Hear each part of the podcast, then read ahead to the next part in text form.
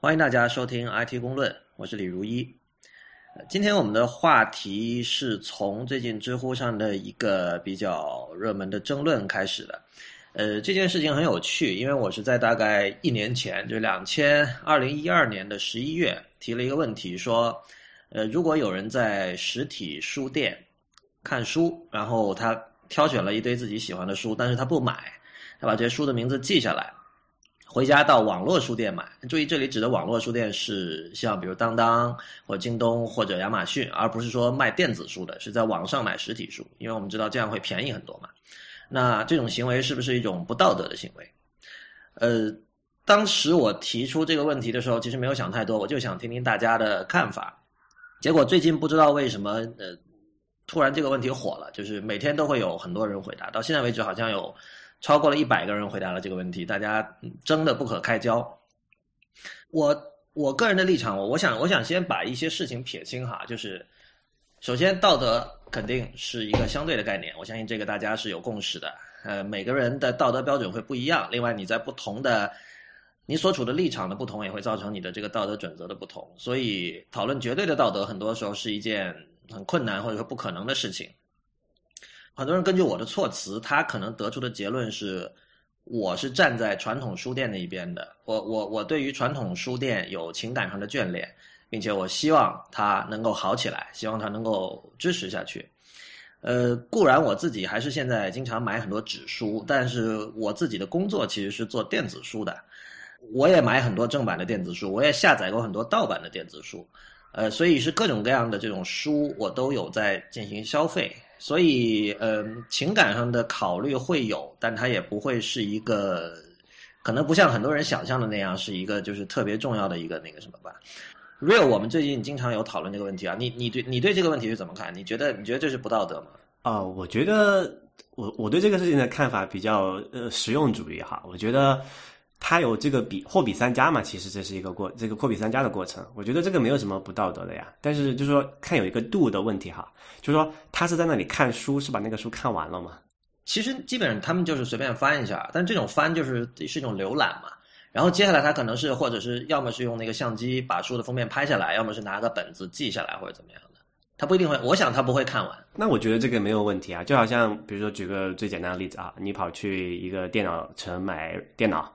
然后你看了一圈，觉得，呃，有几个你中意的哈，但你不确定这个有没有就其他地方更便宜的，那你回去或者你就当场用那个手机上网查一下，或者你回家用电脑上什么京东啊、淘宝再查一下，发现哎，网上的比他那个便宜很多哎，那我就在网上买了。这这，我觉得这没有什么不道德、不道就是不道德的地方啊。我我觉得货比三家确实是经常见到的一个一个反方观点哈，在这里说。呃，但我觉得这里有一个核心问题，就是说现在的网购电子呃网购书店啊，它没有提供一种方式让你可以很好的浏览书。我觉得这个是很多人去实体书店挑书最大的一个一个诱惑吧。就是呃，固然有人说喜欢这个实体书店的这种氛围或者什么，这种人当然是有，但是有很多人是说我在实体书店里，我可以大致的快速的把书翻一遍，可能这个过程只需要五分钟的时间，但是我是可以知道，就是每一页我都可以看。然后看完之后，我再做一个决定，说我买还是不买。这种服务在网上书店目前是不能说没有，但是做的很不好。因为我们知道，比如说亚马逊，它会有说可以让你去呃选择性的看书里的，去试读书里的几页哈。嗯。但问题是你你去试读哪几页这件事情，很多时候这不是由你说了算的。比如说，因为这个出版社在。出版社会对此有规定嘛？比如说，他在合同里会写，你提供的试读不能超过全书的，比如说百分之三十。嗯哼。那呃，为了简单起见，一般来说，我们提供的百分之三十，可能就是这个书的最开头的百分之三十，或者是或者是怎么样。但这个肯定是一个规定的东西。嗯换言之，如果我想翻到这本书的最末一章，看看是什么情况，我可能做不到。另外就是说，这个你。这种试读的体验相对来说，比起在书店翻书还是没那么方便吧。所以呢，在这种情况下，等于说去书店浏览书的人，他是享受了实体书店给他提供的这种方便的浏览图书，以决定买不买这样的一种服务。但是如果你没有在实体书店发生购买行为的话，等于你等于你是白享受了这个服务。那这这个没有办法。这个另外一个例子其实也大家很好理解，比如说我要在。啊，那个淘宝上买双鞋，可能比如说一个品牌的鞋哈，你我你很显然这你不能试穿，对吧？它不是一个实体的东西。然后你跑去这个你们家可能旁边有一个一个商场，然后有这个品刚好有这个品牌的专卖店，然后你去那里试穿了一下，觉得哎这个合脚三十七码刚好合适，或者说是多少多少多大一个鞋，然后你就会去网上订了。那你说对于这个这个来说，它有它有它有区别吗？嗯，但我觉得事实还是一样的呀。就是说你你是享受了它这个试穿服，对，我就说这两这这两个例子就是这样子，但是你要看这样一件事情啊，就是说最终得益的人是谁？因为你就假设你都买的是正款，就是正版哈，就说你在实体店买的那本书和你在网上买的书那本书，它最终得获益的还是你同一个出版社或者同一个作者，至少对吧？我的意思就是说啊，我说从那个消费者，就是这个从那个内容的消费者和生产者的角度来讲，其实都是没有太大影响的。从从经济上经济上来讲啊，那么你说这个不道德情况仅在于就是说这个书店或者说是这个我刚才讲的那个实体的专卖店。他提供了这么一个一个，就他他付出店租，然后招聘这个销售人员，然后去维护这个场所，提供了这么一个好的体验，然后他没有因此而获得这部分的利润的提成嘛？可以这么讲，对吧？销售的提成。那么这个这个就牵涉一个问题了，他书店本身在不在意这件事情？这个其实要看是哪种书店了，因为现在国内其实这几年兴起了一些新的书店，比如说像这个。呃，广州的方所这是比较有名的。另外，像那个新加坡的连锁书店 Page One，今年也在北京开了两家还是三家分店吧。就这种书店，可能模式上它确实跟传统的，比如我们想的像新华书店啊，像包括呃像北京的万盛啊，或者说上海的季风啊这几家比较有名的书店哈。像广州以前有学而优，我不知道现在还有没有。还有什么？对，跟传统书店会不太一样。对，就说据我据我所知哈，就是说呃。就这个目前的趋势来看是这样子的，就是说你作为一个书店，你要单纯依靠卖这个卖书的销售收入，然后从从中获得那个利利润的抽成来存活下去是。这个区这个是不太看好的，我是不太看好的。这已经是共识了。OK，那么既然就是现状是这样子，那么我们看到，比如说像这个成品模式哈，我们举个就一个台湾成品书店嘛，它这种代表的模式，我听我看到的说法是这样子讲的，就是说它卖书其的收入其实不是它的主要的来源嘛，而是说它提供这么一个。比较庞大的客流，他通过一个精选了好的这个书的品类，然后分那个把它各种分区呃分类做得很好，那么它有一个很好的这么一个个看书或者买书的环境，会吸引很多人过来。但这些人过来之后，他不会只买书嘛，他可能会要可能喝个饮料啊，喝杯茶啊，或者顺便逛一逛，就形成了所谓的一个一个一个以书店为中心的一个商圈嘛。那么我这个书店本身我就提供，那我我有这么一个大的人流了哈，那我这附近，呃，提供把这个摊位租出去给其他愿意来的商家，然后我其实是作为一个地产项目来经营这个书店了，你可以这么理解这件事情，啊，而且因为这个，而且这个因为书店对这个人群的选择性还是蛮高的嘛，对吧？它基本上会吸引一些所谓的我们讲的高学历啊、高收入收入这个阶层，那么它其实是和普通的那些商场的末的这种。还是有一定区隔的，那么这是它的它的那个优势所在哈。那么假设是在这种情况下的话，那么这个书店对于这个书店本身的经营者来说，他是希望有很多人来他那里来他那里看书的。至于买不买书，那是另说。只要他来了，我能够把周围的这些商铺的这个销售收入带起来，我那我才能够持续的去收这个呃地租的钱嘛。那么这种情况下，我是很愿意你来这里看书的，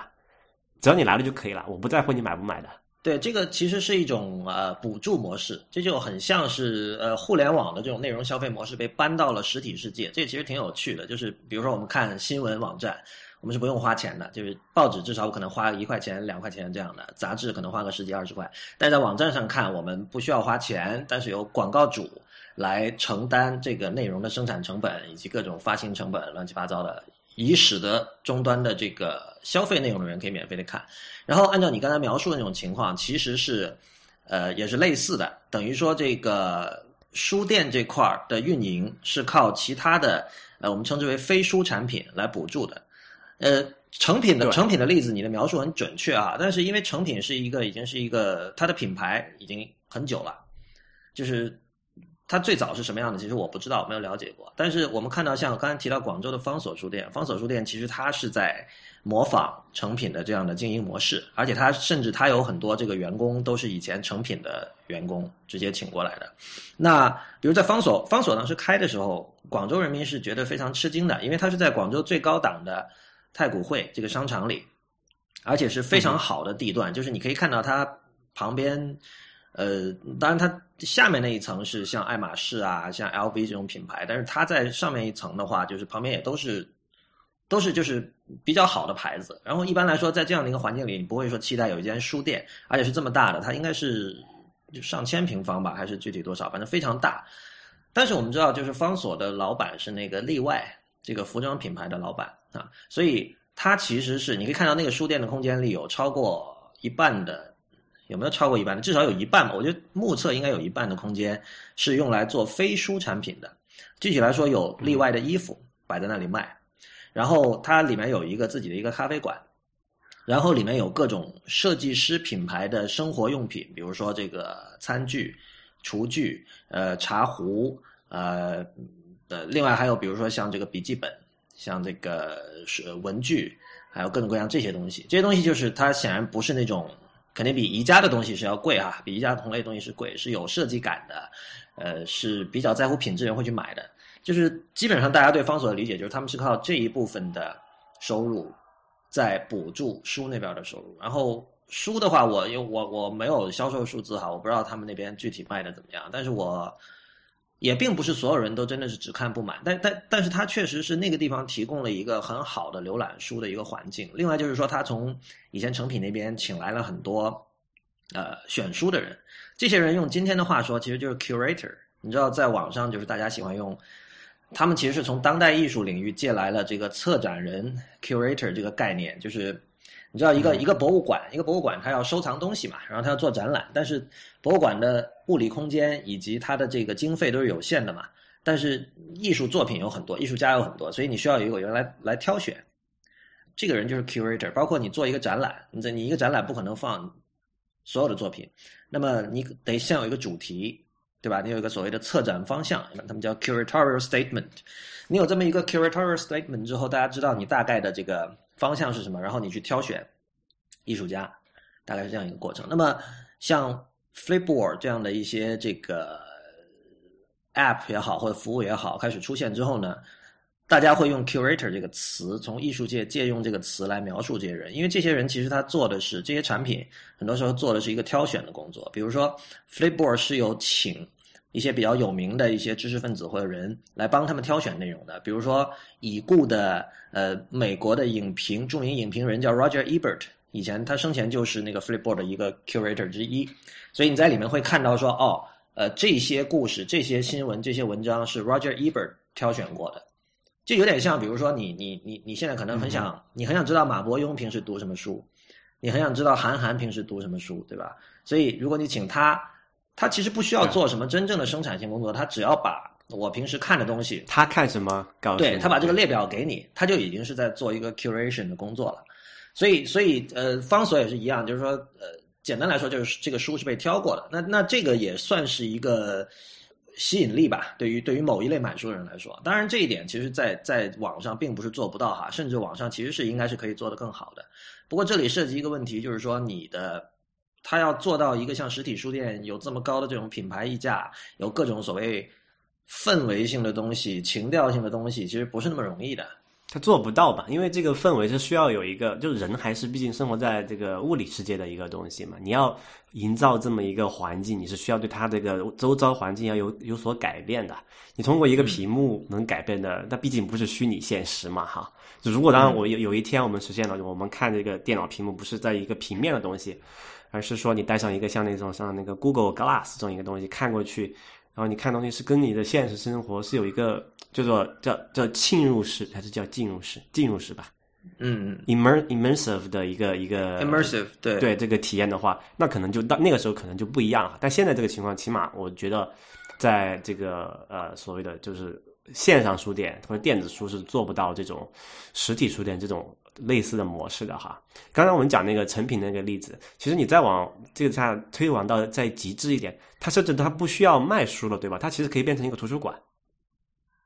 嗯，对吧？它可以，它可以，你就我就真的就我就完全不卖书了。我只要你你这个人来我这里看书，我给你提供一个很好的环境，有有什么咖啡啊，有适宜的什么咖啡馆，然后有很好喝的咖啡，然后有很好的那个音乐，然后整个都环境做得很好。那那我其实我根本就不需要卖书啊，因为本来也也是一个不赚钱，就是能够算是一个自负盈亏的活动吧。那我不背我不背那么多的。呃，量嘛，我背的品类就可以大幅扩大。因为他现在卖书的，你还是一个问题，就是说同一本书你要可能准备几十上百本，你才能正常的卖嘛，哈。但如果你只是给他们看的话，你甚至你都不需要准备那么多了。你可能一同样一本热门书另说哈，你就如果是一些过季的书，你就可能只准备那么几本，因为同一时刻来同时来看那本书的人毕竟是少的嘛，哈。对，那么你可以就解决了你这个品类和这个存量的那个空间的一些一些一些呃问题了。呃，这些我就觉得电子书其电子书的话，其实是做不到这种模式的，就就是仅限实体书店可以这么玩。对，其实呃，我自己呃，如刚才所说哈，我我各种各样的这种书，无论是电子的，还是实体的，还是正版的，还是盗版的，我都。消费过很多啊，那么当然盗版不能叫消费哈，但是 你懂我的意思就可以。嗯，但是我我是觉得，就在我看来，书纸书确实是一个，呃，我我现在能想到最好的用来形容的一个词叫 quaint，q u a i n t，就 quaint 是指一种东西它很很古旧，明显它不太属于这个时代，就属于一个上一个时代的东西，但同时呢，它是有一种奇怪的魅力的，就是 quaint 其实。往往是它往往是正面的含义，往往是褒义的。嗯哼，就它不是老掉牙，也不是老古董，但它是它是一种。但我们知道古董其实本身就是一个古董是有魅力的嘛，所以大家会玩古董，大家会会去欣赏古董。就是作为一个实体的一个物件的书，对我来说现在其实是确实是这么一种感觉。因为第一就是说，因为我买过很多纸书，然后你看着那个纸书堆在那里的那种，它对空间的那种占据。在这个时代，你如如果你花很多时间在屏幕上读东西的话，你会觉得指数对于空间的占据是件很奇怪的事情。就是它是在对它它这首先这是一个不需它在承载着一个呃它已经没有必要再继续承载的一种功能。对，所以我觉得很多人只要一听到有人说嗯喜欢指数，他很容易会想到说这个人是一个老古董。但很多时候未必会是这种情况，因为事实上我们看到哈，我了解很多这种重度的阅读者，就买很多指数的人，他往往也是最早的，呃，在网上做盗版电子书的人，就他这个真的，他他这个盗版很可能是非盈利性的，就是他会觉得说。恰恰由于他是重度阅读者，就分享嘛，对吧？对，那那个是非常纯粹的分享精神。而这帮人，比如这帮人，往往都是一九九零年代末就开始上网，然后很早之前就开始用，现在看现在看起来已经非常古老的 FTP 来分享电子书，各种扫描的 PDF，然后有时候他们会 OCR 自己还去把它这个校对。你可以想一下，我我们我们在网上现在能搜到很多这种名家经典，很多早年真的是。人肉 OCR，然后自己去校对做出来的，甚至有些书是人手打字的。更早的时候，那这些人其实是这个我知道，我有干过这种事情。对啊，对啊，对啊，对啊！就我觉得早早年上网的人那个心态确实非常纯粹，就是那个时候说分享两个字的时候是是真正的分享，这种分享是付出了很多时间的，是付出很多时间成本的。那么其实这批人，如果说。你电子书能够做到非常完善的状况，他们是绝对是愿意花钱买的，而他们也是最希望电子书的时代真正早日到来，因为因为他们是重度阅读者，他们可能平时出门包里要带两本以上的书，那是非常重的。我我认识很多这样的人，所以呢，我觉得固固然还有一些人哈，固然确实是有那种说眷恋纸书的质感这样的人，一定是存在的，呃，但是我觉得这个东西没有办法一刀切。就并不这个肯定是啊，就就好像现在我们这个时代还是有人会眷恋那个留声机唱片的那种，就刚才你说那种 quaint 那种那种感觉哈。对对，就是他会觉得它里面就是它信息只是其中的一部分，因为这个实体它传达给你可能更多的是一种 spiritual 的一些东西。嗯，就好像你现在我们在一个一个很比如说很嘈杂的一个环境里面，突然你拿着一本呃泛蓝色的，然后纸页发发黄的一个线装的一个书在那里看，嗯，就是他那个传递的那个信息的，其实是只是其实他给你的感觉的一部分了，他那边给你的那种禅意啊。那种宁静的心态啊，其实是电子的，现在还是很难很难去去模拟那个感觉的。嗯，对我们我们确实看到，比如说像那个在在在美国哈，在新媒体这个领域算是做着比较前沿的探索的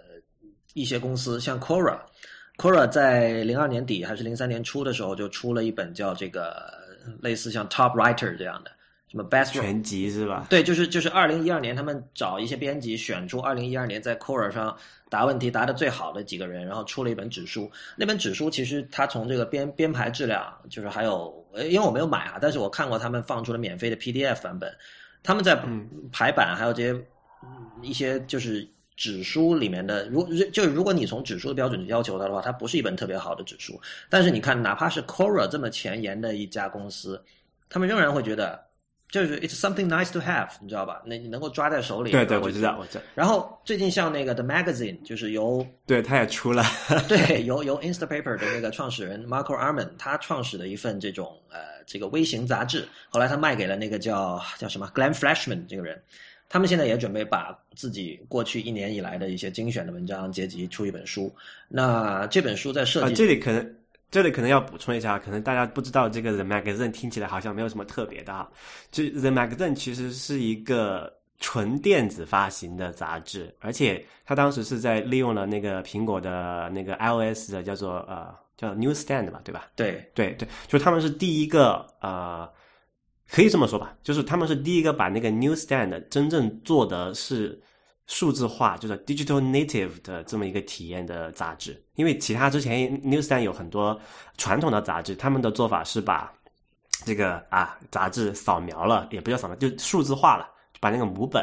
做成一个图片的形式提供给你。那可能一期杂志，如果它有可能一一百页的话，哈，那个那那本杂志可能下载需要很长时间，几百兆上 G 的上 GB 的那个空间大小。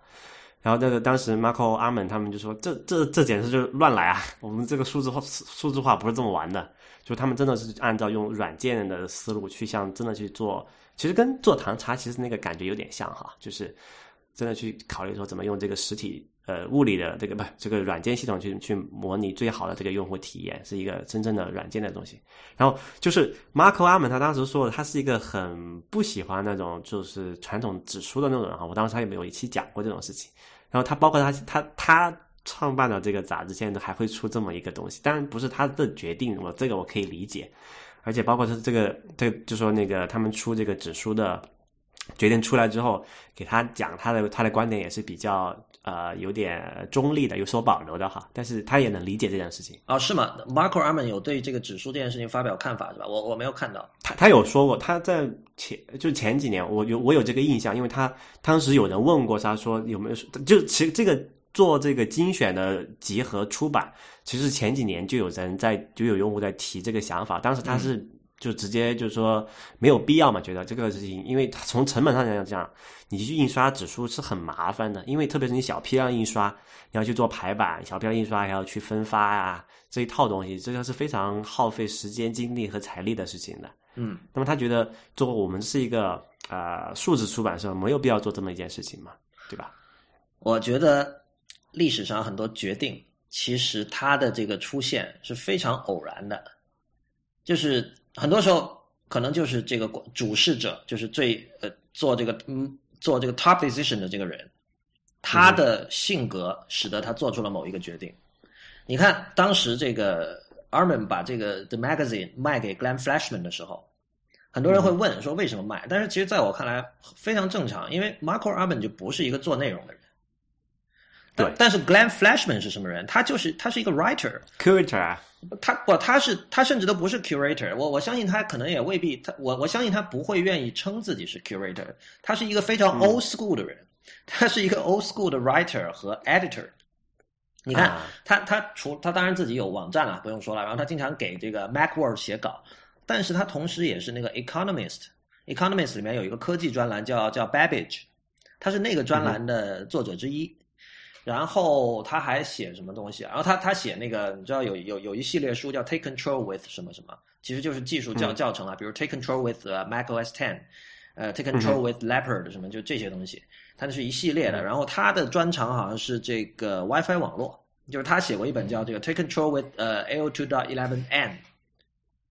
就教你怎么，就是当时可能是苹果的这个新的一个这个 Apple Express 或者 Apple Extreme 的路由器出来了，然后他，你可以说这些书是给小白看的哈，但是他就是一个很很擅长用简单的语言把复杂的技术问题解释清楚的这么一个人，所以，所以其实，所以其实他是在用这个真正的是，就是说传统出版社的那一套思路在做电子出版，就是说。这个不是贬义哈，这个刚刚我看那句话，对我我我对没错，我知道你不是贬义，但是我建议我们现在还不是要建议不要用这个词，因为传统出版社这种 这五个字现在听起来实在是不好听啊，就是 我我我都成了一个贬义词。对，当然其实不是啊，因为我们自己也经常跟传统出版社合作，但但我想，对，我们可以换用一个词，就是他是用一个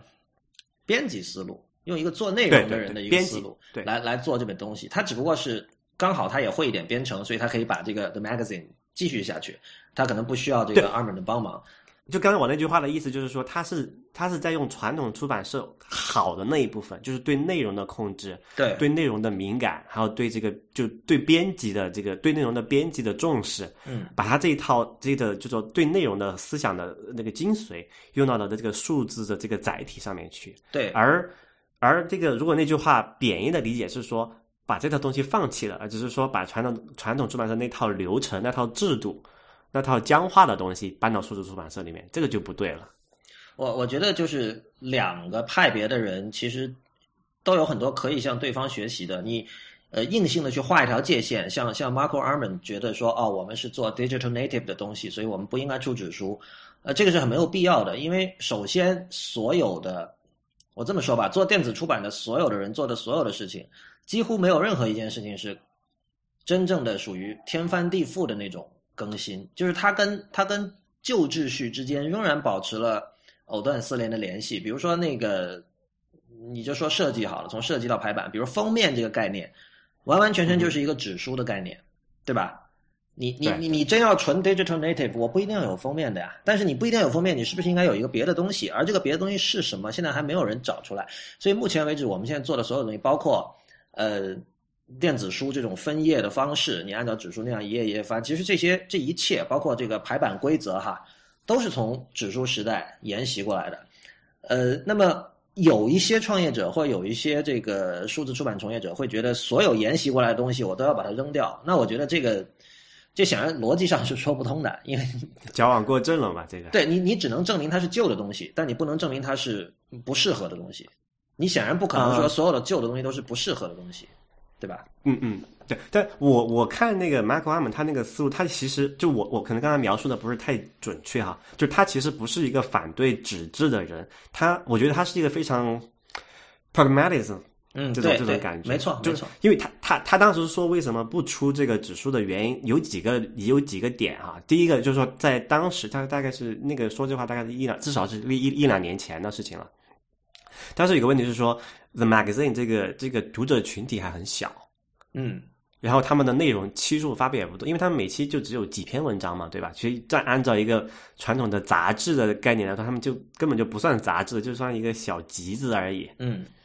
啊，就他们内容不多，然后他们的读者数量也很少，而且在像就他如果你在美国去做这个。纸版的印刷和分发的话，确实是要面临很高的这个一个成本的。在哪里都是开，不止在美国，在哪里都是的。但相相对来讲，还有一个中国的话，它人均成本还是要低一些嘛。平均来看的话，啊，那不是的。你这个你你人工可能便宜，但是最终占整个这件事情的投入的所有钱的比例，其实是不少的。啊，对我我反正就是意思就是这个意思嘛，就是说啊。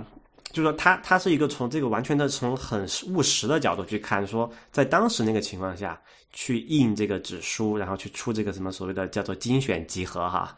是不太现实的一件事情，所以他没有做。但现在我们看，他把那个那个卖给了那个 Flashman 之后呢，这个等于也有这么多年了哈，这个用户这个读者群体和内容都有很比较有有有积累了嘛，所谓的嗯。那么有积累之后，那么就就一件事情了，起码你可以这个批量，你就是你可以一批可以印很多了嘛。那么我我觉得我觉得几点，因为第一个他其实确实没有很多年，他现在刚刚过一周年生日好像，因为他他好像做了大概半年就卖掉了，然后这是第一，第二就是说这个这他那本纸书，我觉得没呃，我们不能把它看得太过重要，它只是一个一个纪念品。对对，它只不是一个真正的是一个真的是一个出书的心态在做这件事，他只是说出一个这个，就好像这个怎么说，这个定制不是叫什么啊、经常会出现什么什么特别定制版的，就这么仅此一个，没有过了就村儿就没这个店儿，就是这个意思的概对我们我们个含义比较重一些。我们肯定不是在暗示说以后呃这个 The Magazine 会渐渐往指数的方向发展，或者说嗯。呃就千万不要有听众听到了以后觉得说哦这帮人做了一年发现哇还是应该做指数啊，没完全没有这样的情绪在哈，呃嗯 对，然后但另外一方面你可以看到就是说，我觉得如果你找到了自己的这个 niche，你找到了自己的一个呃可能数量不多但是特定的一个受众群的话，其实不管你是做数字还是做纸，都是有的做的。比如说这里最好的例子在就是国内的那个老六做读库嘛，这个那个那个读库是读库其实 Kindle 那个东西改的吗？没有没有，读库是一本纸书，它其实是一本就是我们称之为叫杂志书，就有的人会用 MOOC 这个，其实听起来我觉得相当难听的一个词，M O O K 就是 Magazine book 加 book，对，国外也这么叫了，但我不喜欢这个说法，但反正它形式上就是这样，它是定期出版，然后呢，但是它的厚度会跟一本书比较像，它的开本也是书的开本，然后这本书里其实就是一篇篇的长文，呃，可能几千字，多的一万两万字可能也有，然后有一个小的插图配图，然后大部分可能也是没图的，就基本上是文字为主的，呃，所以它在设计和版式上其实没有太多的悬念，基本上它出了几期之后熟了之后，接下来就是重复性的工作，但是因为他老六有选书的这种品味和眼光，呃，几年下来他积累了一批非常忠实的读者，他是有在赚钱的，这个东西是能做。那他这个算，他等于是提供的是一个 curator 的这个 ser 这个服务了嘛，对吧？他这个就确实是这种情况。是的，但是这里就涉及到呃，在数字领域，我们说 curator 和比如说像老六这种做一个、呃一个人的编辑工作室这样的一种 curator，这呃这这之间是有一个很重要的区别，就是说，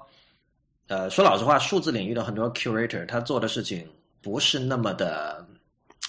道德这个词有点重，就是但是你至少可以说他是 unethical。就什么意思？因为比如说像 Flipboard，你去抓其他地方的内容，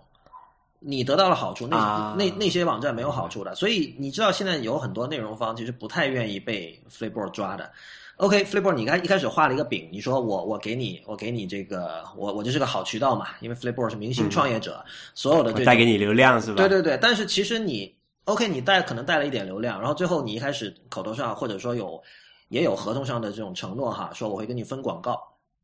就是说你你这边内容给我，我们我们一开始商量好一个公式，然后这广告百分之百呃百分之多少给你，百分之多少给我。但是其实因为前一阵子有一些这种和 Flipboard 合作的一些内容方，他说了，这这最终我分到了其实非常非常少的钱，是完全可以忽略不计的钱。那整个交易下来，其实 Flipboard 拿到的好处要远远多于这个内容提供方，但是内容提供方付出的成本却一点也不小。当然，我知道 Flipboard 的成本也不小哈，就是他肯定他的工他的工程师和他的设计师的工资不会特别的低嘛。但是你说，比如说，如果他要抓像《纽约时报》，或者说没有《纽约时报》那么高端的媒体，就是稍微低一点的，他至少就是他们也有他们的成本的呀。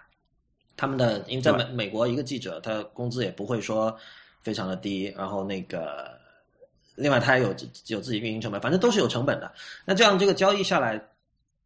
对啊，就是对对对内容方是不好的。但是比如说像老六这样的，他是他要约稿的话，他要做很多工作，而且首先他是给稿费别人，我不知道他稿费具体是多少。然后换言之，就是他那个交易是整个是成立的。比如说我向你约一篇稿，我说我要登在下一期的读库上，那我就登了，然后你交了稿，你拿了钱，这是这是传统旧秩序里面的一套这种关系哈。但这套关系就是大家都很熟悉，并且它是行之有效的。那我觉得 OK，我们交易做完了就完了，那那很好。但是像像线上的很多 curator，其实最终是导致了有一些内容生产方他会觉得很不爽的，他觉得好处都被我觉得，我觉得这里面有两个是有一有一些有一系列问题啊，我想重重点提这两个，我不知道我我自己没想它太明白，我们可以呃探讨一下哈。嗯就说呃，就说从稿费这件事情来讲，嗯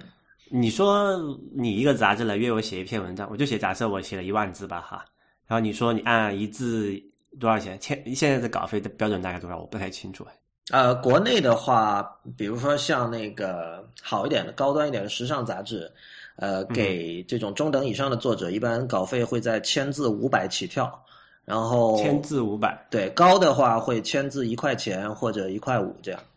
啊，不，就是我写一个字一块钱，或者一个字一块一个字一块钱。就说我如果一般的文章也不会超不会到一万字那么长的，一般就呃一万字的很少，一万字就一般就专栏文章的话就是一千字到两千字吧，会比是比较。OK，那就说一个字一块，这个算是比较高的一个标准了，对吧？对，这相当高了，在国内。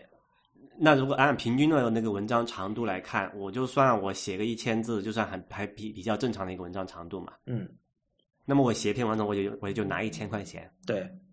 就说我们从务实的角度来讲哈，我觉得对于很多就是所谓的优优秀作者来讲，你这一千块钱让他写这么一篇文章，你是你他你是不值那个价的。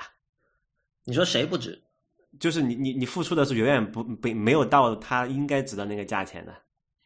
就一字一块是很低的一个标准啊，实际来讲。但这个这个标准很难说呀，就是不，我我的意思是这一点啊，就是说有些作者或者有些人，他他写这个的动动机不是真的就为了赚这个稿费，或者说或者换个例子来讲吧，你为这个他的内容直接支付的金钱的衡量和他心目中。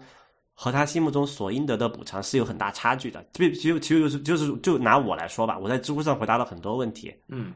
是我出自自发的一个动机去写这些东西的，很长的答案有些会是，嗯，我思考过很久的，嗯。但如果你真的要说，那也就是说那个谁，哎，real，我跟你讲，我现在出一个自己块钱，你再给我写一写一堆这个东西，我是没有那个动机去做的。那我觉得这是机会成本的问题。如果说，呃，比如说你现在不，我不管你现在的工作工资是多少，但如果说你可以通过写字。换到同等或者更好的收入的话，你就有有可能会有动力做这件事嘛？呃，这个我明白，但我想讲的这一点就是说，我我我说的这个意思就是说，我看到的很多例子是，这个稿费其实并不能完全反映这个作者他的呃价值的。嗯，就是说我可能，比如我在知乎上写的东西，我的我的我的目的不是为了去获取。假设说我假设他假设知乎要给钱给我，呃，支付这个一个字一块钱的稿费，按照就作为一个普通作者，而不是知乎员工啊。举个例子来讲，嗯，他要支付这个稿费，就是我是觉得这个事情是很不值当的。就好像知知乎上很多有有这个问题，说知乎怎么盈利。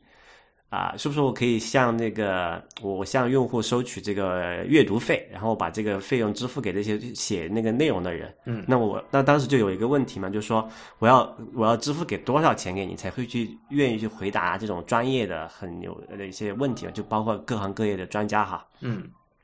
当时就是说，当时就有人有人说，我在知乎上回答问题，我不真的不是为了钱，我我不是看中你那个那么那么你，如果你真要付钱，你是付不起我的。比如说，有些人他是做那种咨询行业的，嗯，他一他一个小他是按小时收费的，你知道吧？一个小时好好好几千块钱的这种。对，这这其实是一种很常见的一种一种 argument 哈，但但我觉得这个。对你说，OK，我写一个 PDF，我可能呃几十页，然后我卖，比如五万美元或者多少钱这样。然后如果说我同样的字数，我去投给哪怕是《纽约客》这样的杂志，我可能赚不到那个钱，然后我就不做那件事。但我觉得你没有办法这样比的呀，因为因为首先世界本身就不公平的，做就某些行业在特定的历史时期就是会比其他行业更好赚，对吧？嗯哼。那么 OK，假设你是一个嗯。很有能力的人，你可以选择任何你想从事的职业。那我觉得，如果你是这样的人的话，你的选择标准里面，钱不会是唯一的标准。我想基基本上所有人都是吧，就是说你会，你肯定有些其他的东西嘛。比如说，如果这个对呃需要坐班的工作，可能对你来说吸引力差一点，或者更好一点都有可能。所以就就有很多这种综合性的评判标准，你要把它把它扔进去一起考虑。但是你说。当然了，你你你刚才表达意思说现在中国给的稿费低，这个我相信所有中国写字的人都会 都会同意。但是呢，呃，在现在来看，这个稿费什么样算低，什么样算高，其实很很模糊。我我其实我完全没有答案，我不知道该说什么。因为一方面你可以说按照字数给稿费，本身这就是不合理的。因为那是不是我因为我我我想到这点，我就会尽量写的多一点呢？对吧？就就会变成那个法法语为什么那么长吗？那么多为什么那么多哑音字母？这个我也是听说的啊，我不知道是不是真的，但是这个很很很多人都在说这个典故，就是说为什么法语里面那么多的字母是哑音的，就不发音的字母，啊，搞得就很麻烦嘛，很长嘛，没必要的，你们都不发音，你你一个拼音文字不发音的字母写出来干什么，对吧？他们都说，其实历史上是因为法国有很多，我们这有很多文豪嘛，就是它整个是一个比较崇尚文化的国家哈，那。他们给稿费就说就说哎跟咱们一样一字多少钱，但是他们就说哎那就我们数字母数就好了最公平嘛因为那个单词有长有短这个说不清楚对吧？嗯，那么就数字母了，那搞得那些人就不断的发明这种又臭又长的词，然后有很多哑音字母来骗稿费嘛。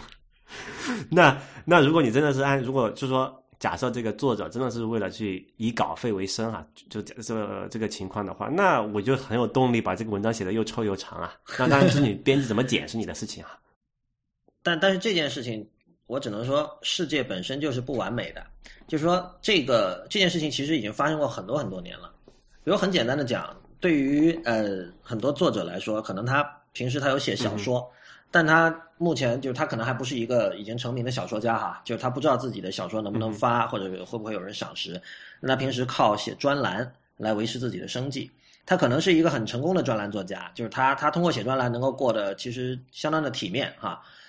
那这个时候他自己内心对这两种文体肯定是有判断的，他肯定觉得这个专栏我就是写来谋生的，而且事实上确实专栏文章并不是特别难写的东西。我我我肯定不是说想想贬损你的知乎答案的这种价值哈，但是因为这是你每天都会在思考的问题，对吧？对，哪怕没有知乎，你也会思考这个问题。然后现在其实某种程度上说，你只是把你的思考的过程把它形诸文字，这个这个你这这种写作和你要去比如说进行虚构类写作要写小说比，肯定是相对简单的。那我是不是说？我的小说应该获得更高的稿费呢？当然，我们知道小说是一般是算版税，不是算稿费哈。但是如果说按照刚才那样的呃你描述那种思维方式的话，那这个作者会说我的我的那个那是不是我的这个专栏文字就可以获得更收低一点没所谓啊？因为本身它价值也是没有那么高。但其实不是的，就是说，所以说世界是不完美的。你你为了生计写的东西，和你比如说自己最热衷于写的东西。这两者的关系其实怎么说呢？就就是真的有很多模糊地带，很可能最终你你想成为一个小说家，但是你是以这个专栏作家闻名于世，然后你收入的百分之八十也是这个专栏写作，然后这种状况你可能并不是那么那么让你开心，但是也就是那样了。然后你已经写了十年了，然后接下来你可能还是会继续的写。当然也有可能，比如说到了第十一年的时候，呃，某一家大品牌公司把你招去当，比如公关总监啊，或者什么也好，这种例子非常非常的多。比如说那个以前那个叫 Fake Steve Jobs，你知道吧？啊，我知道。对，当年就是那个人是叫叫什么来着，我忘了。反正他他是一个记者了，他其实是个很有才华的记者。那么以前他是在某家，他他转了好几次工，因为他那个最早在哪儿我忘了，后来在 News 呃 Newsweek 待过，然后后来又去了哪儿。然后有一段时间，他就是写这个，他就以这个乔布斯的口吻写各种搞笑的事情，就是他把这个乔布斯的脾气暴躁啊，或者完美主义啊 等等这些这些性格特征，对演的很像，而且就是用文学的手法把它夸张出来，然后最后甚至出了一本书，那本书叫《Option》。那么这个人后来就是他其实是因为写写这些东西而获得了名气，然后被另外一家媒体公司挖走。那既然是挖走，肯定他收入上会上一个台阶了，所以这个是也属于一种隐性的一种，就是通过免费的写作带来一些隐性的收入。然后，但这个人我记得他前一阵子又说他不知道跳到哪儿去了，变成那个什么。还有那个《纽约时报》那个 David Pogue，他在《纽约时报》也是写了十多年，是《纽约时报》的首席的科技评论家。然后他现在转去了呃雅虎，对他他被那个 Marissa Mayer 挖去了，等于说他要在雅也前几年的事情吧。前上个月还是什么，反正最近的事情。反正最近啊，对，这个这个当时大家也很吃惊嘛，因为你已经在那个地方待了那么久了。然后那个雅雅虎现在不是一个在科技领域特别被看好，或者说特别的。当然，现在 Marissa Mayer 去了之后，会想怎么改造它，这个也好，那个也好哈。呃，Mayer 也是一个在在业界有很多人脉，而且也被视为非常有能力的一个一个 CEO。然后他会有很多这种改革的计划，但是毕竟雅虎知道以前大家就是。笑话他们说买一家公司就干掉一家公司，就 Flickr 被他买了，然后现在就没戏了。然后后来又买什么 Tum Tumblr 也是被他买了嘛，对吧？嗯，对对呃，他现在还没看出来，时间不够，不知道会不会搞砸。对，所以就是说在，在目前这个怎么说，内容生产在处于一种急剧变化的一个年代，呃，作为一个写作者，确实你你很难去用某种呃固定的模式去定义它，就是定义它的社会职责，定义它的功能，或者定义它应该怎样来为自己的写作标价，这些事情其实经常都在变。其实我觉得这个也好，也比较好解决啊。但是我就嗯，可能这么说不对，就这么讲吧。就我们现在看到的这种方式，就是说直接为内容付费的情况是越来越少了。对，就直接买书的情况是越来越少了。直接去，你甚至你看，你直接看个电影，你虽然是为电影付费了，但其实你的那个成本是 cover 不了整个成本的，你还要看很多广告，对，你还要买很多爆米花，那个电影院才能才能回本，对吧？对，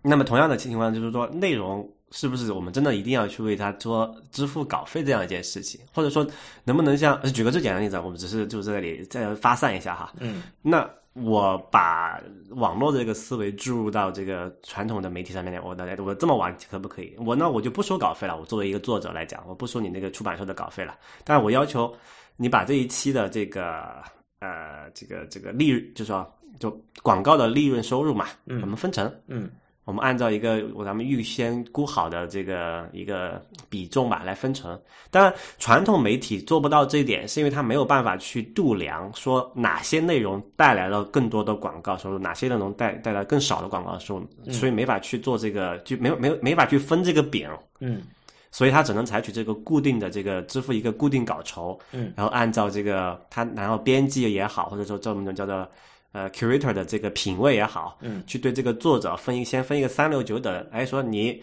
李如一，我觉得你写的很好，我给你这个 A 等一个字一块钱、啊，real 你写的太烂了，你只一个字一毛钱，嗯，就说这么来做，就是因为他没有办法度量这个这个内容带内容对这个收入的 contribution 嘛，贡献嘛，对吧？嗯，那么一旦我们数字化以后，我们能做到这件事情呢？我们甚至说以后那个 Google Glass 这种那种新技术能够 track 到你的这个眼球的移动，嗯，我甚至能看到你，我能甚至精确到这个文章的哪一部分更更更能带动这个这个。就带来更多的关注或者是这个广告收入，那我可以做这个更细致的优化呀。对，我觉得这我觉得这里涉及几个问题。第一个就是说，呃，为什么现在内容越来越难以收费？这个让我想到当时那个 Ben Thompson，就是那个 Stratechery.com 那个网站的作者，他写过一篇文章，他就说是，他当时是分析为什么 App Store 上的免费软件越来越多，而收费软件的这个日子越来越不好过哈。他说就是因为软件这个东西是它的边际成本是零，对吧？就你你软件我做多一份，我不需要多花钱的。对，所以对，所以这个就会使得最终一定会导致这种打价格战的这种局面出现，然后会使得免费软件的这个质量达到 good enough 的程度，而使得这种收费软件它的那部分品牌溢价让大部分人不在乎。呃，对对是，对是这样子的。你如果从这个角度思考的话，其实你看那个 Ben Thompson 那篇文章，他的脚注里有一个，当时我读了觉得非常有趣的，他就说我这里虽然说的是软件，但是 digital media file 其实也是这也属于这种情况。这说的就很对啊所有，数字化的东西都是都有这个问题嘛？没错啊，没错啊，这是第一哈。第二就是说，你刚才提到说，呃，好的作者和不好的作者可以区别对待，这个其实让我想到，就是说，不管就现在，你知道现在很多生产内容的人会会会觉得自己很委屈，会会会抱怨说现在这个时代就是说那个技术成了显学，然后我们做内容的人就被人看不起，或者就是受到不公平的对待。但我觉得这跟上次我们聊 App Store 是一样的，其实最终归根结底还是公平的。什么？就这个什么意思？就是说你只要你写的够好，你就是有谈判的筹码。比如说你刚才讲的，你说一一个作者说我我我跟你谈，我现在不拿稿费，但是我要跟你分广告，这要看谁去谈了。比如如果王朔去谈，他肯定是他的这种谈判筹码是很多的，他可以在这种谈判中获得比较好的最终的一个一个一个结果。但是如果你是个无名的作者，你跟人家谈，人家很难同意的。就首先他觉得要拼天赋了，对吧？对，就是这个时候就是拼天赋了。就最终来说，我觉得仍然是公平的。我觉得拼天赋其实是一件公平的事情，因为你你如果是无名作者，首先那个老板那边会觉得你的这个写作究竟能不能给我带来足够的这种关注度，对吧？那么这个时候，其实你你能够谈的这种，你的杠杆是有限，你的杠杆是很短的，你的谈判杠杆。对。然后还有一个问题就是说，你说通过呃算法来更加准确的判断哪些内容能够带来更多的关注，或者受到更多的好评，或者怎么样好哈？但这件事情其实是非常嗯非常微妙的。就是以前我在回答别的问题的时候，我有提过一个叫《Filter Bubble》这本书，就是说，因为 Google 大概在零六年的时候，它做了那个 Personalized Search。就是它会根据你使用呃其他谷歌的产品的习惯，来为你吐出呃他认为你更可能喜欢的一个搜索结果。换言之，就是 real 你搜同一个字和我搜同一个字得到的搜索结果很可能是不一样的，至少它的排名是不一样的。现在也是。啊。对啊，现在也是啊。而且这种这这种东西，那个作者把它称之为 filter bubble，因为这这是一种 filter 嘛，这是一种过滤器，信息的过滤器。而 bubble 的意思就是说，其实它是拿一个东西把你包在了一个。气泡里，这个气泡里面都是你已经知道自己会喜欢的东西。这个其实对一个人的这种视野的开阔以及这种心灵的开阔是非常有害的。对，就是这个我我很同意你讲的这一点。刚才我说那个就是说只是一个就极端的例子啊，因为我其实我是挺反感这么一套东西的，因为我作为一个人，对吧？我不是一个算法的数据源。OK，嗯，我我是作为人，我是要从阅读中我要提到我的提升的，就或者我要我要我自己要有一个精神上的升华嘛，或者这么讲哈。因为就是说很多情况下是这样，有些你看的东西你不你觉得很闷，可能看了很久觉得很枯燥，但是只有当你坚持完了之后，你才会觉得对你的这个整个的改呃怎么说，对对你整个的思想才有所改变，就好像看很多小说一样，你可能看到前半一半你都不觉得有什么。所以你看到可能结尾最后那一句话之后，你才会明白啊，原来是这个意思。但是在在在在这在最后你看完之前，你去度你对你对我这个阅读所做的任何度量都是没有意义的。就你读量都是很表层的一些东西，你最终最终对我来说，我可能我我这个阅读者来讲，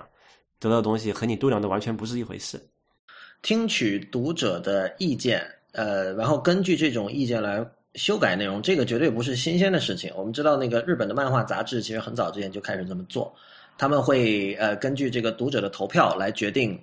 哪位漫画家的连载会被取消掉。就是投票率太低的漫画，可能就以后就就你就没得画的了，你可能就连载到一半就那什么。包括像美剧要为什么要那个拍那个 pilot，他那个第一集那个关那个收视率嘛。对啊，就是收视率太低的话，可能就不继续投钱做了。所以这种情况其实是一直存在的。但是我们现在最终说的就是说，你你如果从商业的角度说，像刚才说的这种呃，根据读者的反馈来调整内容，这是一个理性人做出的一个很应当的一个选择。但是如果说从艺术创作的角度来看，我我觉得现在就是说从从创作者的角度来论述新媒体，这种论述太少了。就我们现在看到的论述都是关于商业模式的论述，关于，对，就是关于商业模式的论述。但是，但是，其实我们是需要有人呃，从这个创作者的角度来来思考，像这样的一种呃大规模的以及这种非呃高度简化了的这种读者反馈，呃，对于创作会有什么样的影响？嗯，我觉得其实一个例子就是像起点中文网这样的网络文学网站哈，就是他他们因为。他们的更新可能是以天为单位，他们每天都要更新数千字。比如说，有的这种呃高产量的这种作者哈，然后读者给他们的反馈是非常即时的。那么这种即时的反馈、实时的反馈，呃，从这个商业模式或者从技术角度看，这是一件好事哈。但是，嗯，它是不是对于某每一类的写作都一定是好事？就是或者说。一个孤呃传统意义上这种我们想象中一个孤独的天才型的写作者，他是不是一定要在一个像一个在洞穴一样这样的环境里，才更有利于他个人的这种创作的这种这种演化和发展？这些事情其实我觉得是是需要多多去谈论、多去考虑的。然后还有一个问题就是说，我觉得我们在讨论新媒体的时候，我们必须把我们必须考虑到结果，就是你其实最终是看。呃，在某一种商业模式下，催生出了多少经典的作品？那这个时候我就要问了，就是说，比如说你认为，呃，不管你你相信的什么模式哈，是是是这种 curator 也好，还是什么也好，他他在过去五年或者十年的时间里催生了多少优秀的作品？或者换一个方式问，你个人在过去五年里读的所有的内容，不管是纸上的也好，呃，电子的也好，你觉得最经典、最重要的，或者说最有价值的吧，是哪些？然后我们再来看。你列出的这个单子里有多少是在传统的这种经济模式下被生产出来的？有哪些是在新的模式下生产出来的？我觉得这个会给我们一个一种一种不一样的、比较比较不一样的 perspective。不会，还有一个问题就是说，你你呃有一个度量的话，这个好与坏的主观就比较主观的一个事情了哈，就很多人很难讲。举个例子，为什么这么说？啊，你同样看两个剧，一个是一个剧是你参与的。你参与投票了，然后你觉得这个剧，哎，按我这个想法、这个思路发展下去，我觉得它是好的。然后你再看另外一个剧，你你完全没有投票权，那个编剧想怎么写就怎么写，你可能对这两个的评价，你这从主观的角度讲，你是有偏见的。没错，偏见是基本上是无时无刻不存在的，可以这么说。就是说，我觉得大部分人对于一件作品，他的评价几乎不可能完全是他自己的意见。尤其在今天，那么这就就涉及到新媒体另外一个一个一个问题吧，就是说，比如说以前纸书时代哈，包括现在，你出纸书你会找人写书评的，也就是说，书评这个是书评是嗯纸书的这个整个产业里面不可或缺的一环。很多人其实他对一本新书，就你一个新书说白了，你有顶尖的书评家给你背书，和你找一个不知名的作者给你背书，效果是完全不一样的。所以，比如说。传统的出版社会找名人给你写序啊，然后做这种发布会啊，就是上电视节目啊。其实这些行销手法都是为了在去 manipulate 你对于这本书的价值的判断，它是为了在在在调整调节你为对某一本某一个作品的判断。所以正是从这个意义上说，大部分人对于作品的判断并不是他自己的。那么对，但是这一套秩序，就刚才说的书评，还有这套呃行销体系哈。它并没有在数字新媒体里被建立起来。现在在数做数字内容生产的这些人，他们用的行销手段是互联网的行销手段，就他可能是呃用来呃推销软件的，用来推销某一种互联网服务的，用来推销某一种产品，但它不是用来推销内容的。所以我们很少看到说哪一本，比如说嗯纯粹的电子书，能够请到名家来写书评或者怎么样。那其实这就这这个问题就在这里了。本身你现在大多数人的。眼睛里看来，你这个书出不了纸书，只能出电子书，这就已经是一个丢份儿的事儿了。他们会觉得你是找不到出版社给你出纸书，才只能出一本电子书。甚至很多很多的作者本身都有这样的心态，他会觉得，哎呦，那对啊，电子书我随便出出嘛，那最终我还是要出一个指数的。这种心态，哎，感觉这个似曾相识啊，很多很多场合都会遇到这种状况。某一个新生的，大家对他的这个。就说呃，社会地位的认知是觉得他比较低档的。对，这个不只是成本的问题，还有就是所谓的这个 prestige 的问题。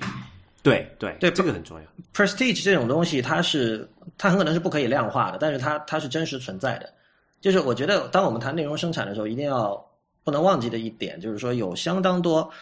不可以量化的东西在发生着实实在在的作用。OK，那我们今天这期节目就到这里结束，谢谢大家的收听，也欢迎大家在我们的社交网络关注我们。我们在新浪微博叫 IT 公论，公司的公，论点的论，在 Twitter 和微信都是叫 IT 公论的全拼。另外，我们每天还会通过微信和我们的网站放送呃时长为一分钟的科技新闻播报，名叫短打，也欢迎大家关注。那么，谢谢大家，下次再见。